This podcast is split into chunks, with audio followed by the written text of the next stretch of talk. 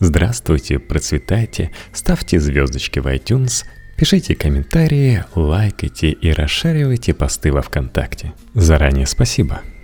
Тема сегодняшнего выпуска «Как важно быть невежливым». Текст Маруси Климовой, писательницы-декадентки, переводчицы, основательницы Общества друзей Луи Фердинанда Селина и шевале французского ордена литературы и искусства для Knife Media. Так получилось, что недавно меня в течение дня дважды назвали хамкой. Сначала кассирша в магазине, а потом мужик с тележкой на улице, которую я пыталась отодвинуть плечом, так как он загораживал мне дорогу. Не то чтобы меня это задело – а просто само слово «хамка» довольно редко употребляется в последнее время. Молодежь вообще, по-моему, так сейчас не говорит. А тут вдруг сразу два человека его повторили. Поэтому я его и запомнила. А так, мне кажется, это одно из самых безобидных ругательств в русском языке сегодня. В каком-то смысле можно сказать, что эти двое мне даже польстили. Фактически похвалили за хорошее поведение – нет, я, разумеется, понимаю, что они имели в виду. Формально слово «хам» по-прежнему имеет отрицательный и осуждающий смысл. Однако стоит внимательнее в него смотреться, как невольно начинаешь сомневаться, насколько подобное отношение к различным проявлениям этого самого хамства оправдано. В Библии имеются два антипода Каин и Авель, допустим. А ветхозаветному персонажу по имени Хам – от которого и пошло данное определение, противостоит некая лишенная каких-либо конкретных очертаний полностью обезличенная вежливость. Отвлеченное понятие, по сути, что уже само по себе слегка настораживает. Наверняка его придумал какой-нибудь Кант.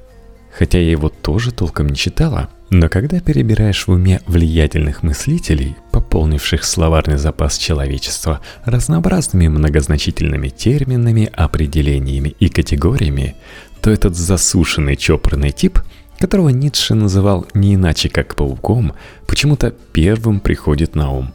И что такого сделал этот хам, что заслужил в глазах потомков на долгие годы столь скверную репутацию – посмеялся, если я не ошибаюсь, над своим обнаженным и пьяным отцом, или же просто отнесся к нему с пренебрежением. Ну и что? Онегин не менее презрительно отзывается о родном дяде и не стесняется устами Пушкина признаваться, как скучно ему ухаживать за находящимся при смерти родственником. Ухаживать вынужденно, чисто из корыстных побуждений, в надежде на скорое получение наследства. И ничего, в учебниках литературы он представлен как вполне положительный герой. Немного холодный и эгоистичный, может быть, но все равно не такой карикатурно возвышенный и утрированно романтичный, как Ленский, однозначно более солидный. Мало того, солнце русской поэзии и наше все не скрывает своего восхищения поведением этого типичного, по мнению большинства литературоведов, представителя петербургского дворянства в театре – где тот несменно проходит на свое место между кресел исключительно по ногам зрителей. Я себе подобного, к примеру, никогда не позволяю. Но разве что наступишь кому в кино на кончик бантинка или туфли, когда у тебя особенно плохое настроение или не выспишься. Но это не больше, чем одному-двум каким-нибудь хлюпиком, желательно в темноте, и с таким видом, будто это вышло случайно. А так, чтобы прям лезть на пролом и всех давить, я еще ни разу не решалась. Но раз уж в человеческом мире вежливость представляет собой нечто эфемерное и бесплотное, то о природе и говорить нечего. Деревья впитывают в себя влагу из почвы, нисколько не заботясь о проросших рядом слабых ростках, заслоняют своими ветвями от них солнце и не мучаются по этому поводу совестью. Сорняки, если их не выдергивать, бесцеремонно атакуют огурцы, лук и морковку, вытесняют их с грядок, совершенно не думая о том, сколько в их жертвах витаминов и какую пользу они способны принести людям. Красота роз их тоже абсолютно не впечатляет. Птицы беззаботно порхают и клюют червей. Вороны каркают по ночам и мешают всем спать. Зайцы воруют капусту с полей, а лисы – кур с приусадебных участков. Волки, в свою очередь, подстерегают зайцев. Ну а медведи способны напасть даже на человека, особенно если плохо выспится. Опять-таки, когда их кто-нибудь зимой раньше времени разбудит. Среди животных нет группых или обходительных особей, а есть хищники, травоядные, присмыкающиеся, пернатые, парнокопытные, млекопитающие, пресноводные и четвероногие. Есть масса примеров, когда наиболее неординарные и нестандартно мыслящие индивиды покидали крупные города и селились в маленьких избушках в лесу, отказывали себе во множестве благ и удобств исключительно ради того, чтобы ни с кем не здороваться, никому не улыбаться, не говорить спасибо, никого не пропускать вперед в дверях и не поздравлять с днем рождения. Настолько им осточертела эта вежливость. Польгаген бежал от известных своими хорошими манерами парижан и поселился на острове среди необразованных дикарей – а Маугли, если обратиться к неадаптированной для детей редакции книги Киплинга, и вовсе вернулся назад к волкам. Все же знают, от кого произошел человек, и уж никак не благодаря вежливости. Если бы гомо-сапиенсы были самыми тактичными и скромными в окружении львов, крокодилов, медведей, динозавров и птеродактилей, угодливо выступали им лучшие места на полянах и в пещерах – то они бы, нисколько не сомневаясь, до сих пор прыгали по деревьям, а не ездили в метро и автобусах. И это еще в лучшем случае. Скорее всего, они просто вымерли бы, не выдержав конкуренции с другими, более сообразительными и бойкими особями и организмами. И сейчас-то люди, вооруженные последними достижениями науки и техники, с трудом справляются даже с простейшими бактериями и вирусами, которые тоже постоянно развивается и приспосабливается к новейшим лекарствам. А тогда они ходили, облачившись в звериные шкуры, и вынуждены были решать свои проблемы подручными средствами вроде камней и палок. Мало того, я вообще думаю, что труд сделал из обезьяны человека, а вежливость превратила аристократов в интеллигентов, существенно поспособствовала их вырождению во всяком случае. Уже потому, как некогда лучшая и наиболее могущественная часть человечества уступила свое место в социуме буржуазии, отчетливо видна общая тенденция в эволюции природы – один из эпизодов этой борьбы видов, в частности, прекрасно описал Чехов в своих пьесах. Предприимчивые обыватели схватили топоры и рубят деревья в саду, а их владельцы только и делают, что ведут философские беседы и демонстрируют хорошие манеры под льющуюся из-за изящно расставленных красивых декораций грустную музыку. Когда у них заболеет родственник, они ему искренне сочувствуют, бегут покупать лекарства, а если кому и наступает теперь на ноги, то только им. Еще и ста лет не прошло со времен Онегина, и такая деградация. И пускай сегодня князья, маркизы, бароны, замки, усадьбы и поместья с крепостными крестьянами практически исчезли с лица земли, но остались еще аристократы духа, вроде меня – Всякий раз, когда я еду в метро, например, и мне удается занять свободное место, я стараюсь максимально собраться с мыслями и думаю только о том, как на нем удержаться, так как мне совсем не хочется никому его уступать. Еще только спускаясь на эскалаторе, обычно начинаю оглядываться по сторонам, выискивая в людском потоке потенциальных конкурентов, претендующих на такие сидячие места, чтобы потом, как только подойдет поезд, случайно не пропустить кого-нибудь из них перед собой и заскочить в открывшиеся двери – и в первую очередь меня, естественно, интересуют наиболее дряхлые пенсионеры, всякие там хромые с палками, слепые с белой тростью. И, само собой, мамаши с младенцами. Раскольников, готовясь к ограблению старушки-процентщицы, задавался вопросом, способен ли он пойти на мокрое дело или еще до столь решительных поступков не дорос. Мне бы его проблемы. У него была всего одна цель. Подкрался и тюкнул намеченную жертву топориком по голове. После, если все прошло гладко, я точно ни в чем сознаваться не стала бы – Тут и думать особенно не о чем. Главное, тщательно подготовиться, и все. А мне за одну поездку попадается на глаза минимум 10 таких старушек. И в каждом отдельном случае нужно решить, вставать или не вставать. Ты сидишь, у тебя над головой, как назло, красуется надпись «Места для пассажиров с детьми и инвалидов». Диктор пугающим раскатистым басом периодически напоминает о необходимости быть вежливым по отношению к пожилым людям и женщинам с детьми. А вокруг толпа усталых после работы и обиженных на весь мир граждан, которым самим не удалось устроиться поудобнее на сиденье. И теперь они только и ждут удобного момента, чтобы на ком-нибудь реализоваться и сорвать свою злобу – Цепившаяся, трясущаяся ручкой в поручень над твоей головой, изможденная старушка с тяжелой сумкой – прекрасный повод, чтобы их выбор пал именно на тебя. Лучше и придумать нельзя. Можно, конечно, утнуться глазами в телефон или же сделать вид, что спишь. Но я предпочитаю встречать опасность лицом к лицу, с открытым забралом, так сказать, и внимательно слежу за всеми, кто входит на остановках в вагон – к тому же, такое занятие, я заметила, помогает мне избавиться от беспричинного страха, который одно время периодически охватывал меня во время таких поездок, стоило мне только спуститься глубоко под землю. Так ты отвлекаешься, не паникуешь впустую неизвестно от чего, а сосредотачиваешься на подстерегающих тебя реальных опасностях. Просчитываешь самые худшие варианты и готовишься к ним. Клин клином вышибают, как говорится – такие мгновения я обычно вспоминаю свою жизнь. Не то чтобы она у меня была очень тяжелая. Нет, скорее наоборот, легкомысленная и несерьезная. Я еще в начальных классах, когда слушала по радио басню про стрекозу и муравья, например, прямо чувствовала, что это будет про меня. В образе стрекозы в смысле узнавала себя. И должна сказать, что интуиция меня не подвела.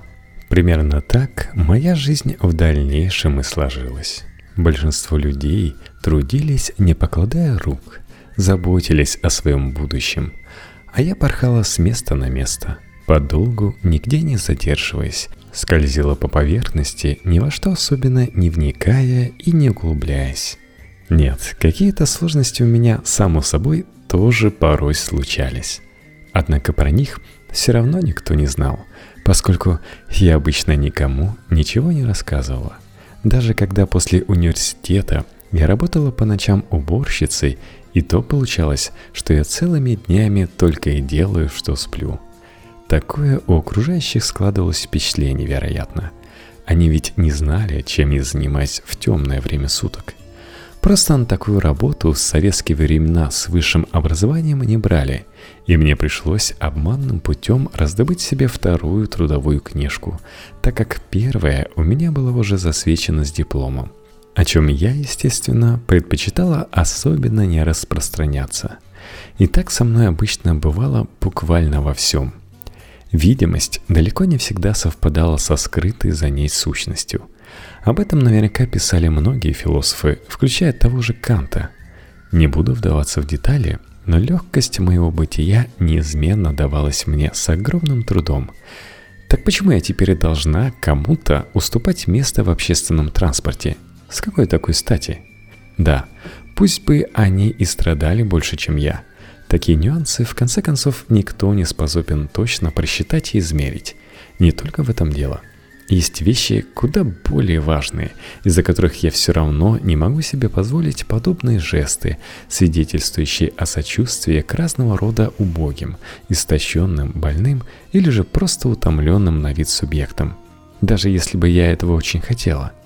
Достоевский не побоялся гнева влиятельного критика Белинского и изобразил униженных и оскорбленных обитателей социального дна так, как будто они все ловят кайф от своих несчастий. А я писательница, продолжительница традиции великой русской классики, прямо сразу вскочу со своего места из-за осуждающих взглядов каких-то никому неизвестных блюстителей нравственности, лишив тем самым и без того бедных людей, возможно, единственной радости в их жизни – постоять, корчась на виду у всех и помучиться. С моей стороны – это будет уж совсем несерьезно. Плюс они меня после, скорее всего, за такую медвежью услугу возненавидят. Так что это еще и небезопасно. Я уж не говорю о том, что Владимир Маяковский любил смотреть, как умирают дети. Габриэле де Ануцио захватил целый город во время войны. Юкио Мисима предпринял попытку государственного переворота. Многие не в курсе, вероятно, но даже лауреат Ленинской премии за укрепление мира между народами Луи Арагон и тот в молодости раздавал пощечины мертвецам, если верить названию одного из его ранних произведений, которое я, правда, не читала. Борис Виан, как все знают, плевал на могилы. Франсуа Вийон воровал, а Жан Жене был приговорен за это к пожизненному сроку – Берос же и вовсе пристрелил свою жену. И они только первые, кто обычно приходят мне на ум, когда в вагон метро, предположим, вскакивает бодренькая на вид пенсионерка. После них мне встать и уступить ей место – это все равно, что расписаться в глубочайшей провинциальности всей современной русской литературы, самой значительной представительницей которой меня многие авторитетные люди сейчас считают. Сама идея будто такое вообще возможно, кажется мне в высшей степени дикой. И это касается не только меня, не обязательно только писателей, но практически любого более-менее продвинутого читателя. Но разве кто хочет продемонстрировать, что совсем не интересуется новейшими течениями в искусстве и философии, прикинуться дурачком или же, как теперь еще говорят, приколоться? Тогда ладно.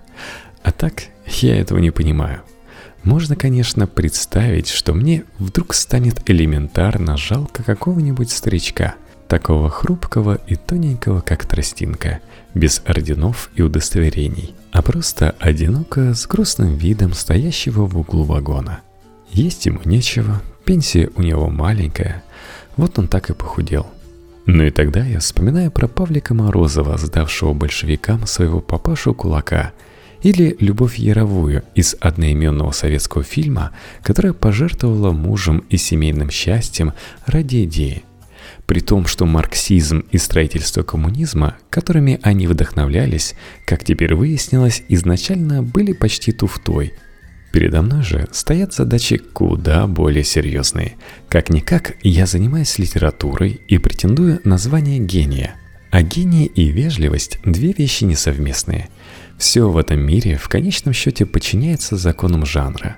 В реальности такого не бывает, безусловно, но если на секунду вообразить, что дипломаты начали бы ругаться матом и изъясняться на блатном жаргоне, то подобная картина производила бы примерно такое же отталкивающее антиэстетическое впечатление, как и уступающее место в общественном транспорте пожилым людям и беременным женщинам гений. Такого просто не может быть. Это абсолютный нонсенс. И даже когда я случайно натыкаюсь в отклике на свои книги, к примеру, на рассуждения, будто у меня там присутствуют проблески гуманного и заботливого отношения к людям, то потом ночью я обычно долго не могу заснуть, мучаясь вопросом, неужели это правда? И я не гений? Ведь как писатель живет, так всегда и пишет. И стоит тебе начать испытывать сострадание к окружающим, как душещипательные нотки тут же проникнут на страницы твоих книг. А там, глядишь, дойдет дело до описания любви, и окончательно опущусь до дамских романов. То есть фактически настолько низко, что подобный уровень в традиционной иерархии жанров, составленный в свое время Николя Буало, был даже не предусмотрен. Нет, такая участь меня абсолютно не прельщает. Пусть лучше этот трогательный старичок еще несколько минут постоит у себя в уголке. Не только он, но никакая слезинка ребенка и тем более возмущенные вопли его мамаши меня не тронут. Многие люди, я заметила, до сих пор недооценивают значение духовности. Между тем, именно великие книги, поэзия, посещение музеев и филармонии, выдающиеся фильмы и вообще все, что так или иначе подпадает под это понятие, позволяет мне чувствовать себя уверенно в общественном транспорте. Особенно это важно летом, когда периодически приходится ездить на дачу и больше часа трястись в забитом битком автобусе. Сидишь себе спокойно у окна и любуешься природой, не обращая внимания на изнывающих от жары и тяжести толпящихся в проходе пассажиров – Немного обидно, правда, что к окончательному осознанию своего предназначения на бытовом уровне я пришла с некоторым опозданием, когда мне уже и самой все чаще стали уступать место разные ограниченные и, судя по всему, далекие от культуры простачки. Как вы понимаете, статья написана жирной долей юмора. Я даже не ожидал такого от нее –